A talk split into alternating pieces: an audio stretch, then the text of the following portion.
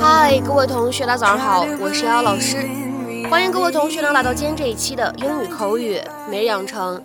在今天这期节目当中呢，我们来学习一段比较长的英文台词。那么它呢，依旧是来自于《绝望的主妇》（Desperate Housewives） Season One Episode Twenty。那么首先呢，各位同学先来一起听一下这样的一段英文台词。Oh, George, I'm so sorry he humiliated you in front of all those people. I don't know what got into him. Oh, George, I'm so sorry he humiliated you in front of all those people.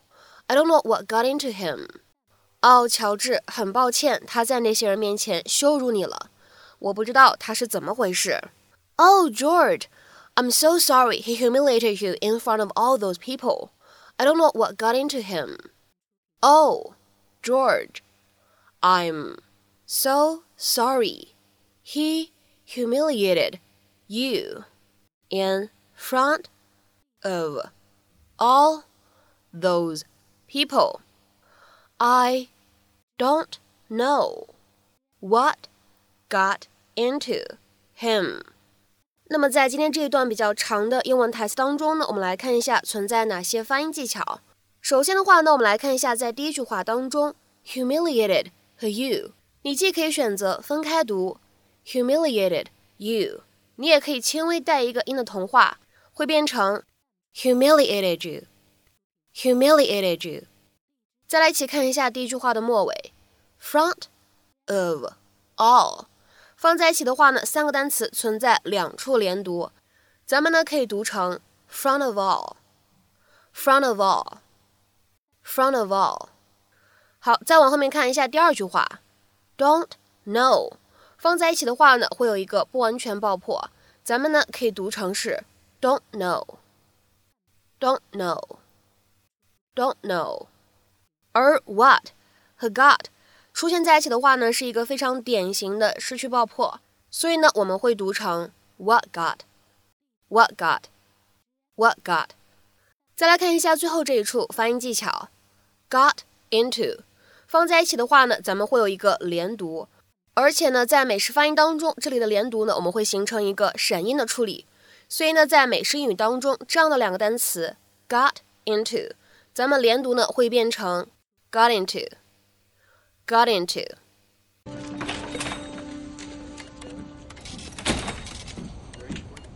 Bree, hi. Hi. You left the party so quickly, I didn't have a chance to apologize to you for what Rex did. Oh, George, I'm so sorry he humiliated you in front of all those people. I don't know what got into him. Isn't it obvious? He hates me. No, he doesn't hate you. He doesn't even know you, and you don't really even know him. Well, I know this much. He's not going to let us be friends.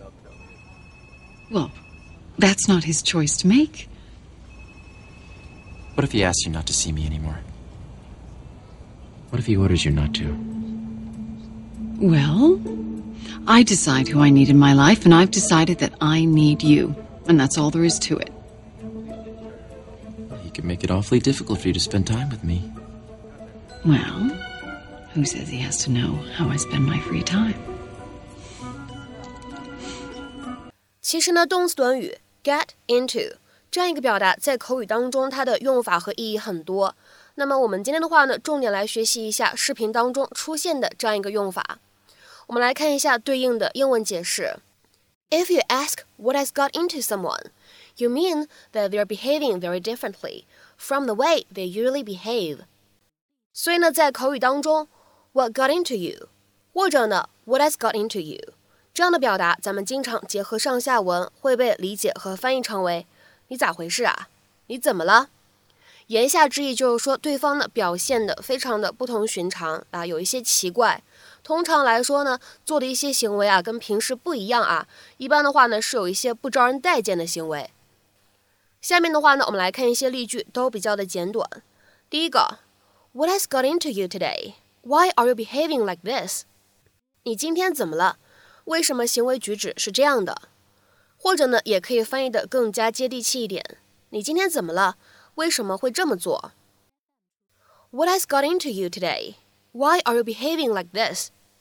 再比如说，那我们来看第二个例子 Wow, what has got into you? I can't believe you're just not going to work again today. 天哪，你怎么回事？简直不敢相信你今天又不打算工作了。Wow, what has got into you? I can't believe you're just not going to work again today. 下面呢，我们来看一下这样一个例子。 Something has been getting into the kids lately. They are way more hyperactive than usual. 那些孩子们最近有点不对劲，他们比平时更亢奋。Something has been getting into the kids lately. They are way more hyperactive than usual. 好，那么下面呢，我们来看一下最后一个例句。What has got into you? Why didn't you go to school? 你怎么了？为什么不去上学呢？What has got into you? Why didn't she go to school? 那么在今天节目的末尾呢，请各位同学尝试翻译下面这样一个句子，并留言在文章的留言区。你怎么了？今早你又没吃早饭？你怎么了？今早你又没吃早饭？那么这样一个句子应该如何使用我们刚刚讲解过的短语 get into somebody 这样一个结构去造句呢？期待各位同学的踊跃发言。我们今天这期节目呢，就先分享到这里，拜拜。胸。